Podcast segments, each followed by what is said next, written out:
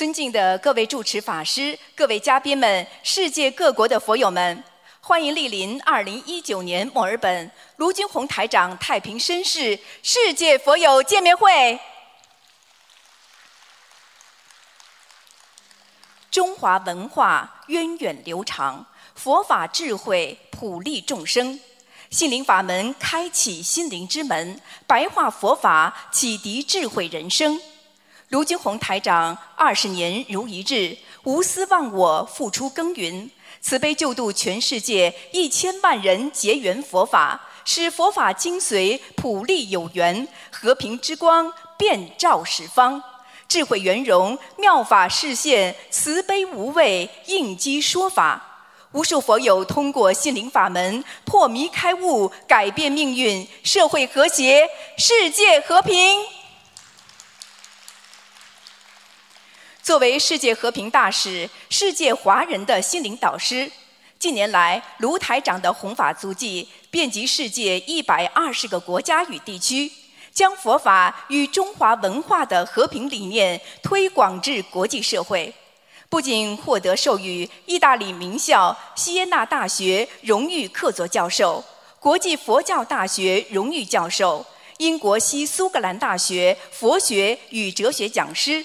马来西亚皇室拿督终身荣誉爵位，澳大利亚太平绅士，还在联合国、美国国会、美国宽容博物馆等地举办的世界和平会议上多次获得世界和平大使殊荣。卢台长还荣誉入选2014中国人物年鉴，并于2015年9月应联合国大会主席邀请。在联合国总部出席联合国大会和平文化高峰论坛。二零一八年五月，卢台长在英国国会获得授予世界宗教和平大使、世界杰出慈善大使。今年五月，应邀出席联合国教科文组织卫赛节庆典，并作主题发言，使佛法精髓与和平理念走向世界。卢俊宏台长慈悲心系墨尔本有缘众生，今日我们有缘相聚，共沐佛光，共沾法喜，感恩观世音菩萨慈悲成全殊胜因缘，愿心灵法门救度更多有缘众生，人心向善，国泰民安，世界和平。今晚的见面会程序安排如下。首先，我们有请几位同修上台发言，分享他们的学佛心得。接着，卢台长将会为我们慈悲开示。接下来，对于来自世界各地共修组同修的佛学问题，卢台长将会为我们现场解答问题，指点迷津。首先，让我们欢迎来自马来西亚的林毅林立瑜同修与我们分享。通过心灵法门三大法宝，骨痛热症迅速康复痊愈，让我们掌声欢迎！心灵法门三大法宝帮助我远离骨痛热症并发症。感恩南无大慈大悲救苦救难广大灵感观世音菩萨摩诃萨。感恩南无大慈大悲救苦救难诸位佛菩萨与龙天护法。感恩大慈大悲救苦救难恩师慈父卢军宏台长，感恩大家。二零一九年一月十三日早上，我觉得很累，就是感觉到全身身体有点不大妥，心想应该这段时间睡眠不足导致，就不多加注意。去到观音堂就是想睡觉，根本没办法念经。也开始有点发冷，我当时以为送了小房子就很快没事，就一直等到我的弟弟来接我的时候，我觉得身体开始发烧了，也没有胃口吃东西，就是觉得恶心想吐，整天所以整天不大敢吃东西。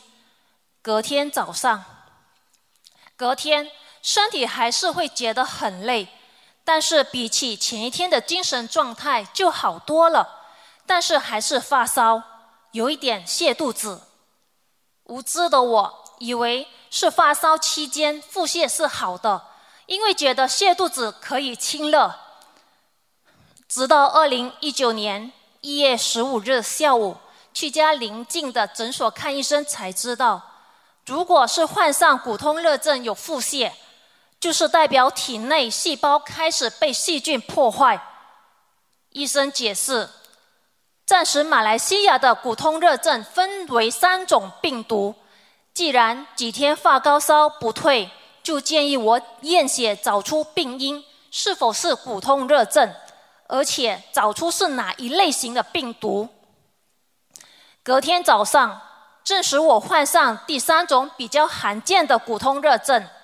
当我知道自己的病因是骨痛热症，我真的无法相信，但我更相信观世菩萨和师父会救我的，所以我坦然面对。就这样，每天早上都要去诊所验血、看血小板指数和检查发烧的度数，因为骨痛热症的并发症最可怕的是。内脏出血和血小板下降，而罕见的并发症是心脏感染和急性肝结衰竭。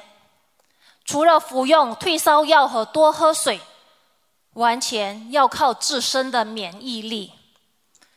医生也会听我的肺部呼吸声，按压肝脏部位，也会问我哪里身体哪里有痛，有没有呕吐。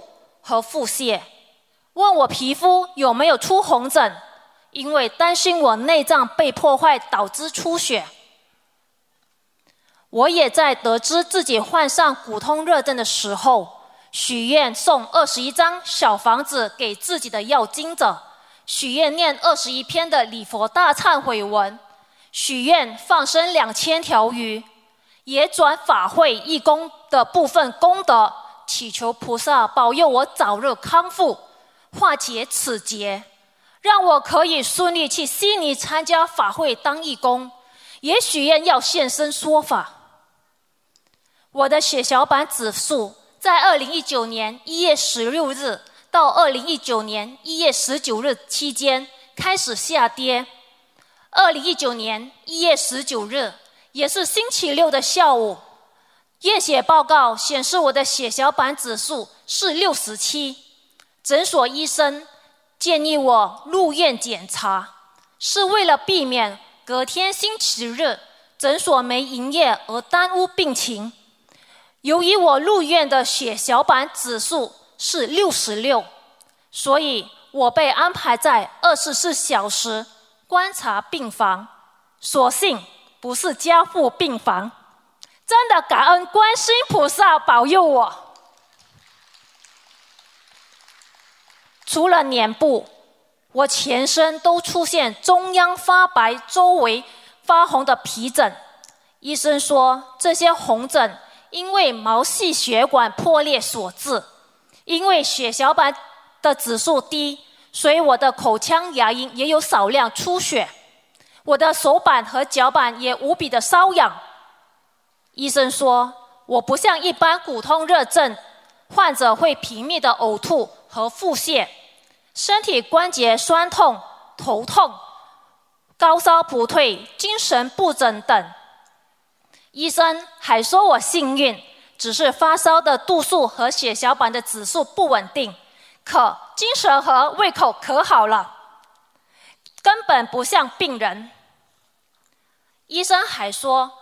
以我的整体状况来看，我隔天可以转到普通病房了。还说只要我的血小板指数回升，就可以让我出院。我听后赶紧到窗外望着天空，心里祈求观世音菩萨妈妈一定要救我，让我的血小板指数可以回升至正常的指数，让我的发烧度数可以保持正常。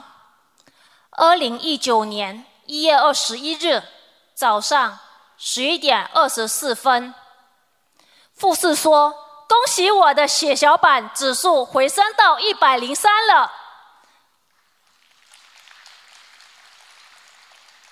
发烧的度数也在三十七，所以医生吩咐安排让我转去普通病房。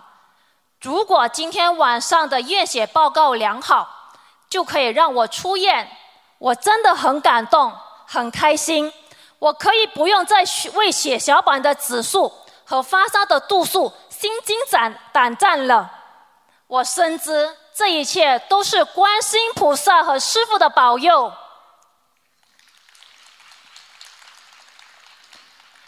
二零一九年一月二十二日，我可以出院了，因为前一天晚上八点零九分的血小板血小板指数是一百二十一。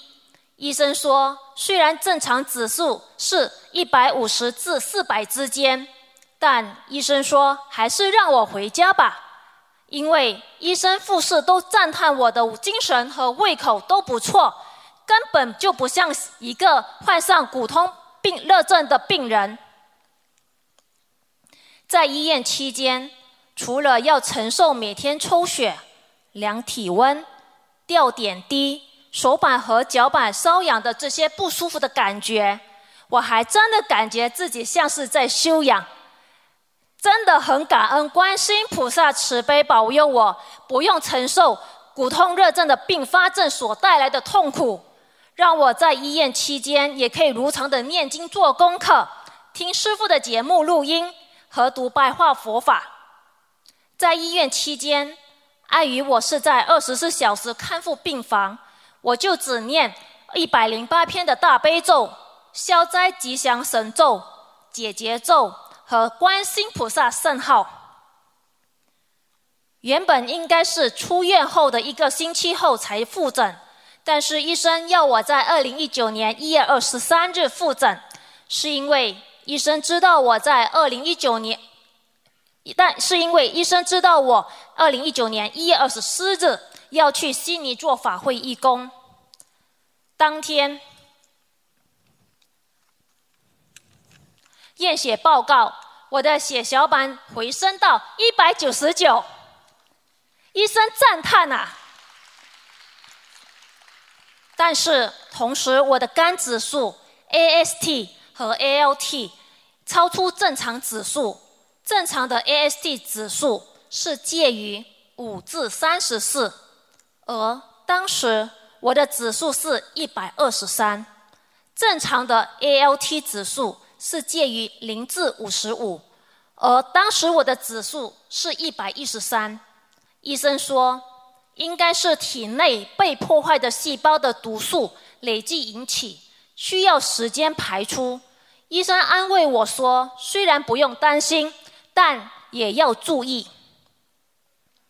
我回到家，以这肝指数的问题，在许愿烧送七张小房子，共两波。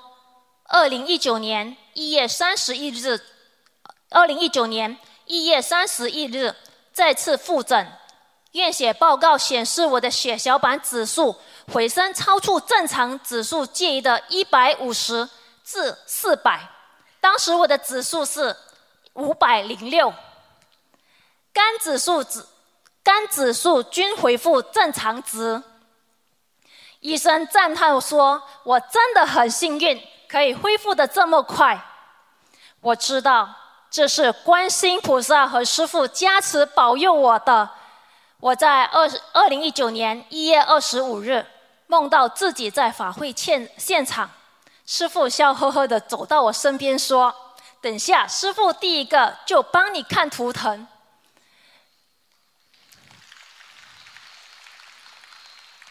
师傅真的太慈悲了，法身来加持，未能如愿去悉尼助缘法会当义工的我，这一次的经历让我更珍惜、更感恩每一次可以助缘当法会义工的机会，真的是要福德因缘具足啊！我也明白，当业力现前。还是需要用肉体来还债，消除业障。可我们却可以大事化小，小事化无啊！在我出院的前一天，我先生也被证实患上苦痛热症。庆幸的是，他的血小板指数都在安全指数的范围内。我当时建议他入院，是因为我不放心他一个人在家。我先生的症状就是一直很累，想睡觉，发烧的度数也是在三十八到三十九之间，一点点身体的酸痛、腹泻，就连他的主治医生都不敢相信我是刚刚出院的骨痛热症患者。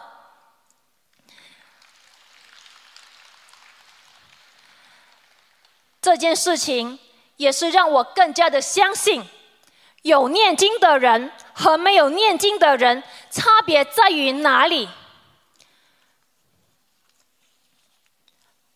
更珍惜可以做功德的机会，帮我们调理的中医都说不相信我的情况，竟然是严重过我的先生。我说，这就是念经和不念经的差别呀！而且我们有三大法宝一起进行。加上平时有累积功德的机会，恢复真的是比一般普通人来得快，所以真的是观世菩萨保佑，心灵法门真实不虚啊！感恩观世菩萨和师父，借此机会让我成长，更加坚定我的道心，更加珍惜和感恩所拥有的一切，尤其。恩赐了我学佛的慧命和新的生命，让我有机会忏悔和消除我的业障，帮助我重新做人，改过自新。我林义仪一定要在有生之年一门精进，永不退转，以身作则，好好的跟着观世菩萨和师父修心修行，救度更多的有缘众生。在这里，我要感恩师兄们给我的关心、祝福和鼓励。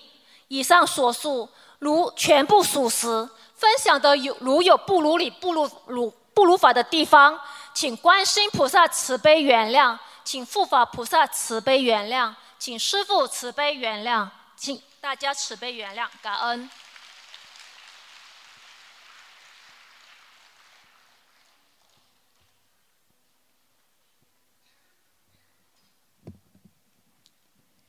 下面，让我们欢迎来自新加坡的林心灵同修与我们分享白话佛法，令自身走出心灵阴霾，破迷开悟，改变命运。让我们掌声欢迎。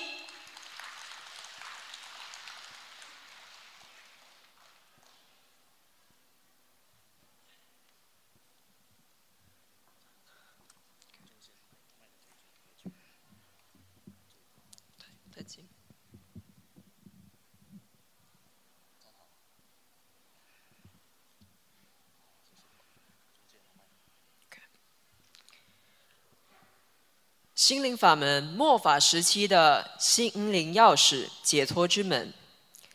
感恩南无大慈大悲救苦救难广大灵感观世音菩萨摩诃萨，感恩诸位佛菩萨与诸位龙天护法，感恩恩师慈父鲁君宏台长，感恩各位法师、嘉宾、佛友与义工们。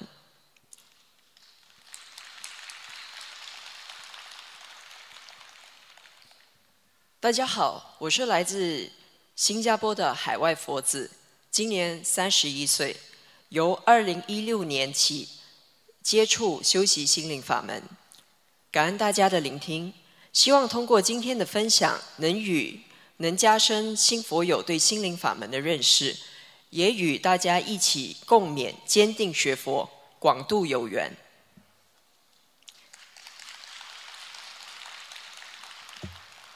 认识心灵法门源于一次客户拜访，对方兴奋地向我分享台长的弘法视频，告诉我这个法门的灵验与他自身通过念经调伏内心、改善运程的经历。虽然当时的我表现平静，内心却是跃跃欲试，因为正值人生低谷的我，无论感情、经济、工作。家庭、身心健康都遭受着巨大的压力与困境。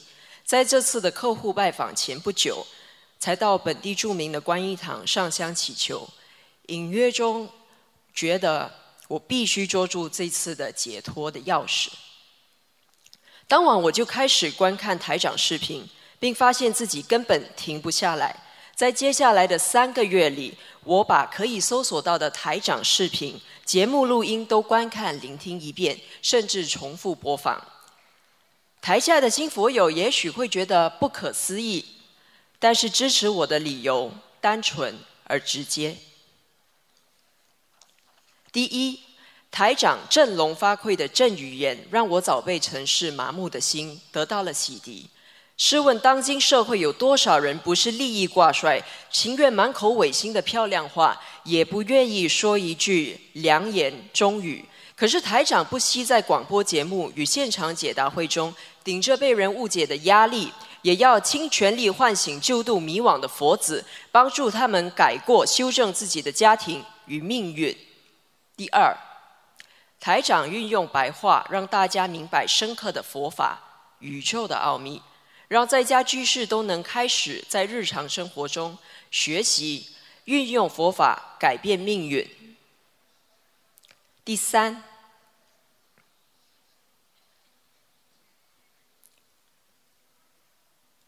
我渴望找到一条解脱之路，回归家庭。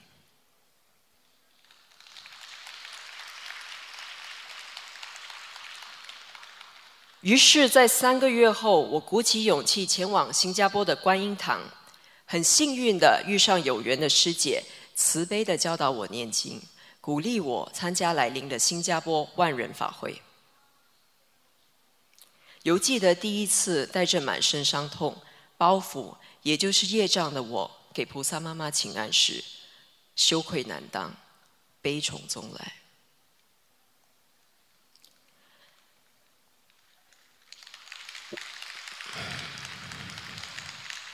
感恩大家。我的背景与故事，其实在当今社会并不罕见。年幼时父母的婚姻破裂，经济压力的驱使下，导致双方决裂。于是我过上了十五年不见母亲、与父亲疏离的生活。年幼时受创的心，对社会失去了信任，于是情愿依赖物质。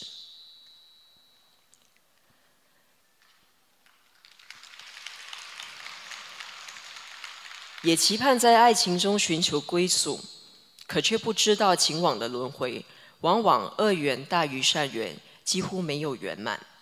在菩萨妈妈面前，我不由得开始正视过往种种的心碎与不堪，反省一直何以一直努力不懈的我，会走到今天的困境。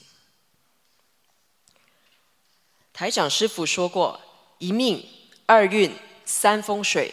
菩萨不动因果，但是只要我们有信心，通过许愿、念经、放生与学习白话佛法，一定可以改变自己的命运。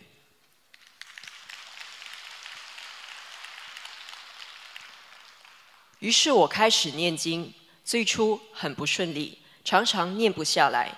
通过查找开始，我明白是自己当时的业重太重，业障太重，于是念不好经。我告诉自己一定要相信菩萨妈妈，不可放弃。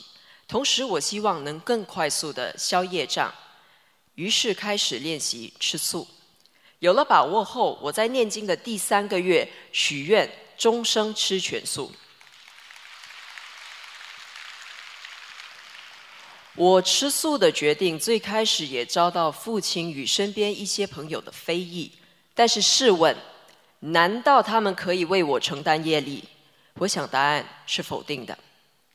再者，他们的意义无非是吃素不够健康，这个理论完全站不住脚。心灵法门许多长期如素的师兄可以为此证明。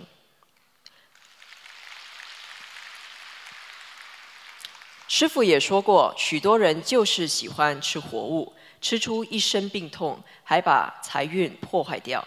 这点真实不虚。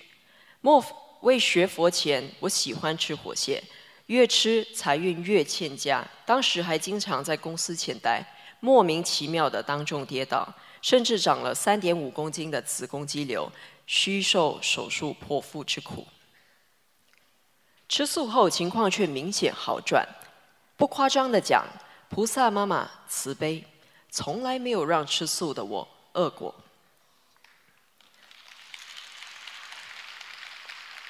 到客户家中做访，对方得知我是素食者，表示敬佩，为我准备了一桌素菜，当然也成功签单。在公司里，我的业绩也比也明显比从前提升，得到老板的表扬。并且聚餐时都会为我订一颗丰盛的素餐。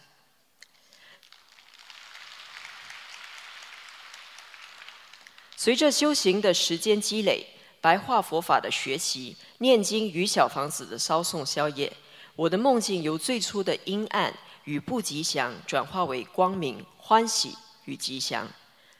终于也梦见了慈悲的菩萨妈妈与台长师父。梦中的菩萨妈妈。无比高大，叫我汗颜自己的过错，却也产生了坚定的信心。而梦中的台长师傅总是慈悲，一如父亲，带着我走过一段段路。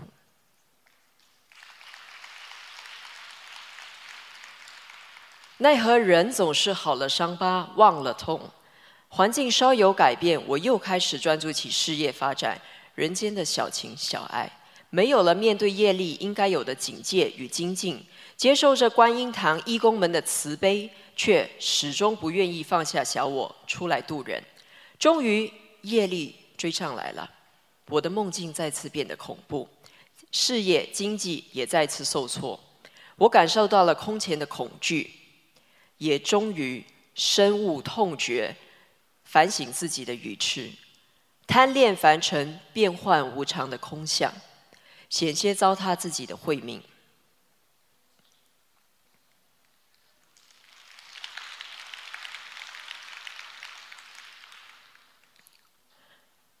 这一次依然是承蒙菩萨妈妈与师父慈悲的救度，而我要是再自私、不知感恩，就不好为人了。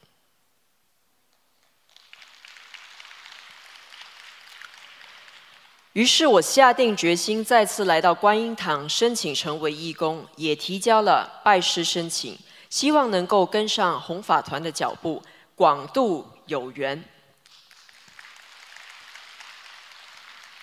我顺利的成为法会义工。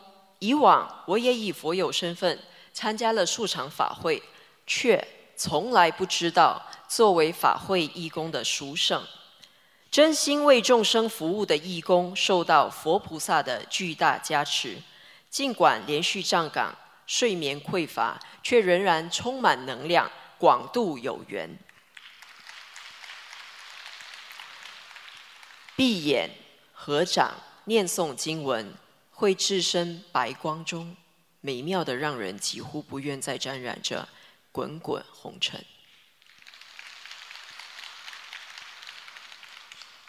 护持佛台排队信众次序时，我才比较明白菩萨妈妈与师父迫切救度众生的心。多少苦难众生承受着轮回的苦、五浊恶世的侵害，苦了一生人，才得以闻得佛法，也终于近距离的见到了台长。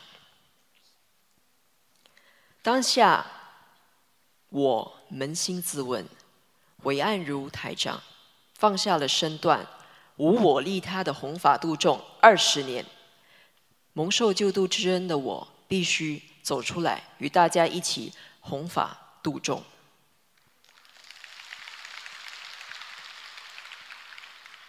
而从来施比受有福，法会过后，我的事业明显比从前顺利。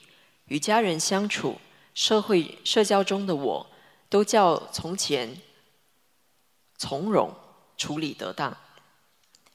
当义工时的法喜法乐，前所未有，叫人乐此不疲。而今天有幸在此与大家分享我的学佛感悟，我非常感恩。最后，借用台长师傅的开示，人生面临着很多的选择，有的人选择对了，一步登天；有的人选择错了，遗臭万年。希望在座的大家为自己与家人做出最正确的选择，掌握这把开启心灵之门的钥匙，努力改正、修正命运，回归这个永恒的大家。如果以上的分享有不如理、不如法的地方，请菩萨、护法神与台长师父，还有大家慈悲原谅，感恩南无大慈大悲救苦救难广大灵感观世音菩萨摩诃萨。感恩诸佛菩萨与诸位龙天护法，感恩恩师慈父鲁军宏台长，感恩各位法师、嘉宾、佛友与义工们。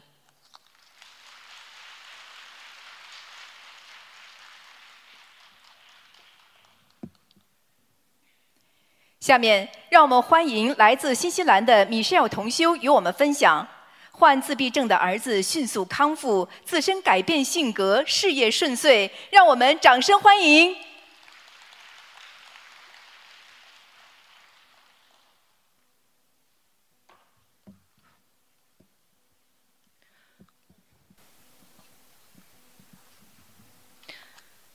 感恩南无大慈大悲救苦救难观世音菩萨，感恩十方三世一切诸佛菩萨龙天护法，感恩恩师卢军宏师傅。今天非常高兴有机会和大家一起分享我的学佛心得，有任何说的不如理、不如法的地方，请观世音菩萨慈悲原谅。大家好，我来自新西兰，在新西兰学习、工作、生活已经快二十年了。我从小家里就拜观世音菩萨。自己一直很信佛，结婚后因为西人先生的家庭原因，受洗为天主教徒。在六七年前，朋友 Florence 就跟我说过心灵法门，但因为我工作家庭都很顺利，身体也很健康，所以只是看过看过台长的一些开示，没有真正的深入学习。我家大儿子今年七岁了，他十一个月就开始说话，一直很健康。但是三岁以后经常自言自语，晚上起夜多次，需要借助药物睡药物入睡，被一位专家诊断为轻微自闭症。我虔诚的祷告上帝帮帮我们，上帝让我找回卢台长。然后没多久的一天早上，在上班路上，我惯例翻开翻看 N Z Hero 的新西兰早间新闻。那天无意中点开别人发的一个台长的音频。讲的是关于宽容，不要恨别人，好像就是为我说的，因为我看很多人都不顺眼。接下来我又陆续看了台长的图腾视频，感谢上帝指引我进入心灵法门。为了儿子的健康好转，我从2019年年初就一直利用三大法宝：念经、许愿、放生，加上读白话佛法，在短短几个月的时间，孩子晚上睡觉不需要借助药物了。也不起夜了，而且学习方面都有显著的提高。他现在每天都跟着我们念经，我先生也念经念小房子，看英文版的白话佛法，并参加了今年新西兰的法会。他说，Master Lu's talk was entertaining and insightful, and gave me a good perspective on his teachings and philosophy. 卢台长的演讲很有趣，也很有见地。让我对他的教导和哲学有了一个很好的认识。以上是我们全家学习心灵法门的缘起。对我来说，真正度我进入心灵法门的是上帝。我家大儿子是我的增上缘，非常感恩他，我才能开始精进地跟着台长修行。我今天和大家分享的是关于我自己的学佛感受，运用三大法宝解决生活工作方面的实际问题。第一个例子是关于身体健康方面的。我有严重的花粉过敏症，已经好几年了。每到春夏季，打喷嚏、眼睛发痒、流眼泪，非常痛苦。我每天上班都需要带着喷雾、药剂、眼药水，这些并不能治愈，只是缓解症状。每天都很难受，一把鼻涕一把泪。从2019年年初，我每天都念经，给自己做功课，坚持放生。消除业障，陆续给我自己的要经者念小房子，十一月月初许愿二十一张小房子，祈求祈求消除我眼睛的业障。短短几个月的时间，现在花粉过敏症几乎没有了，不打喷嚏，眼睛不痒，都好了，还省了买药的钱。第二个例子是关于我工作方面的，我所在的政府部门有一个政策，就是每次产假回去上班之后，单位为了鼓励新妈妈，直接奖励一次性奖金三千多纽币。但是需要你的部门经理签字。我部门经理在我们这个政府部门工作已经有几十年了，从年龄上是我的长辈。由于我本身脾气很急，没学佛之前又不懂得忍辱，所以我经常跟他顶撞。他觉得我很不尊重他，所以在工作中很多事情经常卡我。我也经常会觉得他做事很不公平。我知道这个签字不会顺利。所以我一直念起节咒，化解我跟我经理的恶缘，保留善缘。他不仅签了字，而且因为我前后生了三个孩子，他把我从二零一三年到二零一九年总共三次的一次性奖励都给了我。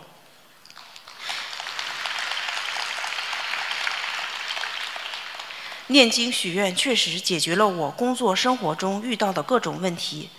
台长师傅告诉我们要学会忍辱。我在这里跟观世音菩萨师傅忏悔。我除了跟老板顶撞，我跟我们部门几乎所有的同事都吵过架。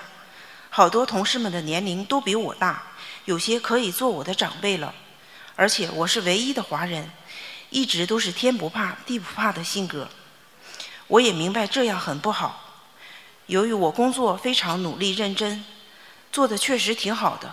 所以我才能在这样的工作环境中生存，否则我的这种性格可能早被踢走了。但是我在工作中，由于不知道怎么化解同事之间的各种矛盾，经常想不通，不开心，我经常陷入焦虑，晚上睡不着觉，而且还脱发。现在我学会了怎么用三大法宝化解工作中的各种困难和矛盾。虽然现在我还没有真正做到不见人过、随顺众生，但是我记记住了师傅说过的，永远不要在发怒时做出一些举动，否则否则一定会给你给你带来后悔。很多人一辈子就是因为自己的冲动，才造成了自己终生的遗憾。我相信大家都会同意我说的，和谐的工作环境对身心健康很重要。现在即使我跟哪个同事有矛盾，我至少不会跳起来，我会根据师傅在今年法国法会最新的开示，比如五千遍解结咒来化解。现在每天都活得挺开心的，感恩菩萨师傅。我父母给了我生命，我要孝顺；但是师傅给了我慧命，我一定会非常珍惜，时刻提醒自己要尊师重道。第三个例子，我每天都读白话佛法。看台长师傅的开示，听广播，因为能解开我心里很多想不通的事情。我的性格喜欢跟人比较，有些同事做得很好，我会产生嫉妒心理。比如前几天是我一个同事在我们单工单位工作四周年纪念日，他收到来自总部的赞赏与祝贺。我工作的时间比他长，我今年工作十周年纪念日就没有收到来自总部的祝贺。以前我会马上产生比较嫉妒心理，但是现在我会随喜他，给他一个拥抱，恭喜他。因为台长师傅在今年马来西亚的法会上讲：“不与上级争斗，不与平级争宠，不与下级争功。”我把这几句话打印出来贴到我的办公桌子，时刻提醒我。因为我明白了因果，不想造新业。现在我的工作各方面越来越顺利了。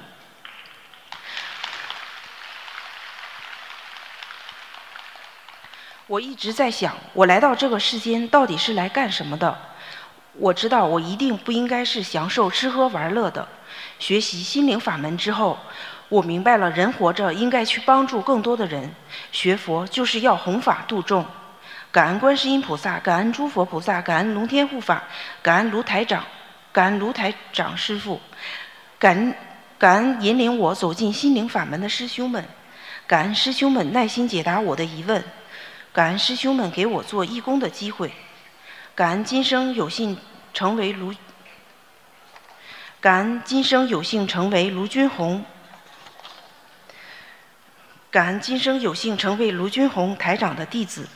我一定好好努力修心修行，好好学佛开智慧，消业障，多做功德，在学佛的道路上一直前进，广度有缘。感恩大家的聆听，谢谢。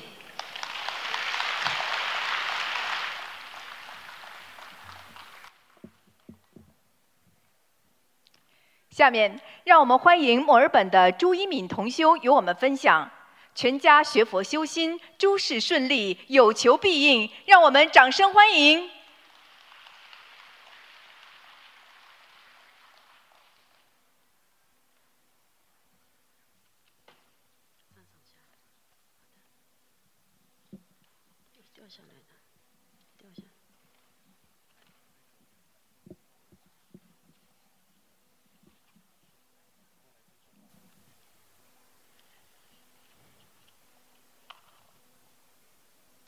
学佛念经，诸事顺利，好运连连。感恩南无大慈大悲救苦救难广大灵感观世音菩萨摩诃萨。感恩南无十方三世一切诸佛菩萨。感恩一切龙天护法菩萨。感恩诸位法师们、义工们、佛友们。大家好，今天非常高兴能与大家分享我的学佛经历。希望我的分享能够使有缘人像我一样，能够做出正确的决定，尽早拿起经书学佛念经，让身体健康，生活快乐吉祥。二零一三年六月，父母给了我心灵法门的书籍和光碟，我一看就爱不释手，很感叹心灵法门这么神奇，各种疑难杂症都能治好，坎坷的命运也能改变。往生后还能升天，这简直是太绝了！卢台长说，佛法就是完成生命觉醒的方法。我马上就毫不犹豫地开始念经了，心中从未对书中看到的事例有过任何的怀疑，也从未要证实它的灵验，因为我身体健康，生活安逸，家庭幸福。刚开始就按初学者念功课。没打算念小房子，认为没有亡人需要超度。但功课念了两周后，灵验的事情发生了，梦中不断出现小婴儿，难道有流产的孩子？这怎么跟书中说的一样呢？我不得不念小房子了。从此梦中一个个小孩和亡人出现，好像没完没了。那时我才意识到。自己有那么多的债需要还，看似平静的生活，实际上已经是危机四伏，随时有业障爆发的可能。那时我就非常感恩卢军宏台长，将观世音菩萨这么好的心灵法门带给我们人间，能让我们知道这个世界的真相，让我们能够消业还债，不造新业。那时还时常梦到家人的要经者。我知道我们有共业，也要一起消。我就每周都为家人念小房子，从不间断。渐渐的，我全身不再酸痛，手脚不再冰凉，近二十年的荨麻疹消失了。丈夫的糖尿病和高血压得到了很好的控制，而且药量减了几次。女儿直接进入了墨尔本蒙纳什大学三年级的药剂师学科。毕业实习一年后，就拿到了药剂师证书。几个月后，就买到了合适的生意，药房生意，并几乎同时买到了药房的店铺。全家经常说，如果我们为其中的一项努力奋斗，未必有如意的结果。正如卢台长所说，菩萨的安排是最好的安排，在我家一一得到证实。丈夫一直支持我学佛念经。积极为家里设佛台、放生、度他的家人。他戒了烟酒，每天拜佛，并在我许愿吃素后，也许愿吃全素了。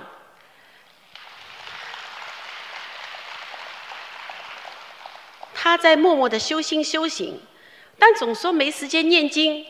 我说我反正会为他们一直念下去，就像有好的东西，家人一定会一起分享一样。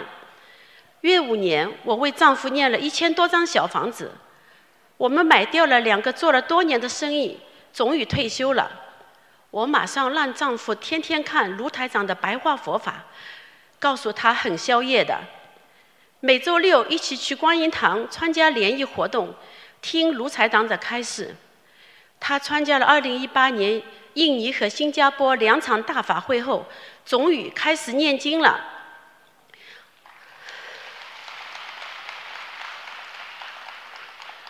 带家人去法会真的是太有效了。同学们会问我，学了几年了，应该拜师了。我总觉得家人渡不了，要照顾生意，又没法去参加观音堂的各项活动，我没有资格去拜师。就是被批准了也做不好。学佛六年了，机缘成熟，丈夫在师兄的鼓励下说拜师吧，实在是太感恩观世音菩萨和卢军宏台长了。我们没有特别所求。但我们事事顺利，心想事成，怀着感恩的心，我们终于在今年新加坡法会上一起拜了师。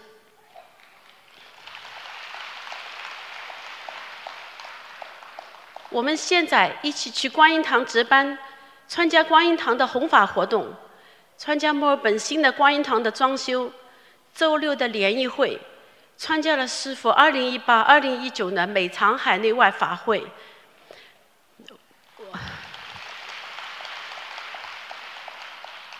我们天天念一遍弟子守则，希望能做师傅合格的弟子。女儿的药房生意做了两年了，生意一直在稳步上升。总部对她进行了采访，并在杂志上进行了大幅的报道。这类杂志是提供给全澳的药房和药剂师的。我们的药房有相当一部分是给养老院提供药品的。市场上有人利用经济利益来取得合同，我们不会用同样的方式来谨慎。我们会用心灵法门的三大法宝——许愿、念经、放生来完成。女儿吃全素两年多，但怕在外面吃到五星，没有许愿。这次她爸让她许愿吃全素，她毫不犹豫地许了。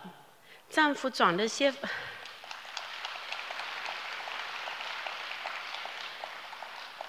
丈夫转了些法会的功德给女儿，没几天，两家养老院都表示由于她的出色服务继续续约。前几月已经正式续约，并表示以后也会一直与她合作。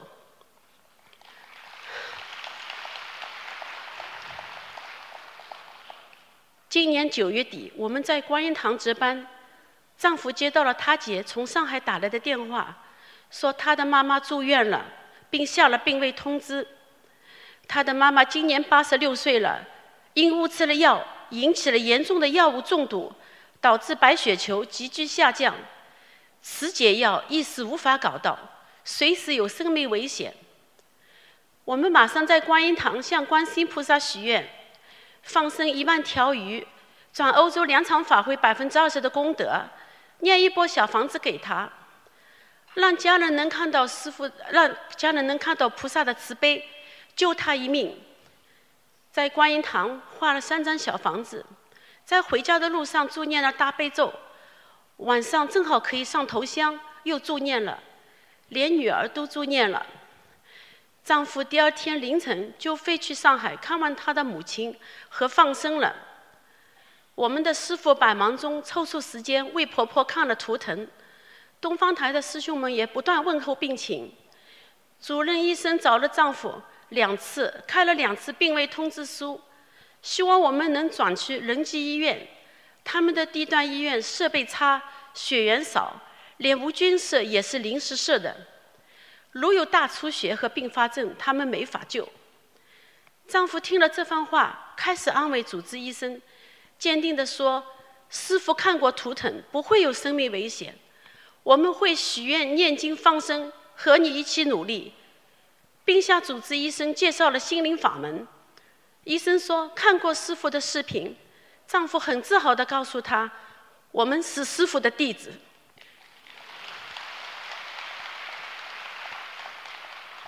接下来大家知道情况一路好转，解药找到了，白血球上升了，血小板上升了。一星期后出院了。主治医生说，比他年轻只有六十岁的同样病人，住院一个月，花了三十万才救回一条命。这次真的是神了。我们只放了五万元，婆婆六年来每月拿钱出来放生，从未间断，危急时刻也帮了她。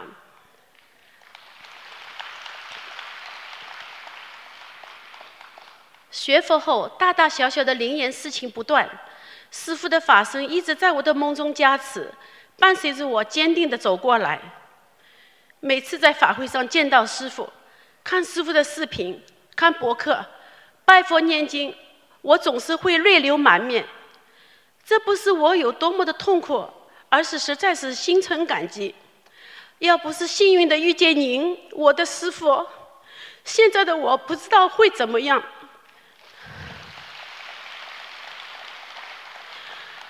以前无知所做的恶业，一定会有报应的时候。梦中有人说我不会得乳房癌了，梦中有人说我要念多少遍礼佛大忏悔文才能上去。拜师的申请发出的当晚，梦到了师傅笑眯眯的。拜师后梦到拜师后念的小房子更好，不一样的。拜师后梦到自己的档案从废纸桶里装在白色信封里，主动滚出来了。被我拿在了手里，师傅，弟子一定跟着你一门精进，学习并忠诚于观世音菩萨的心灵法门，永不退转，弘法护法，永远忠诚您，我的恩师卢俊宏台长，尊师重道，以后与观世音菩萨和师傅您永远在一起。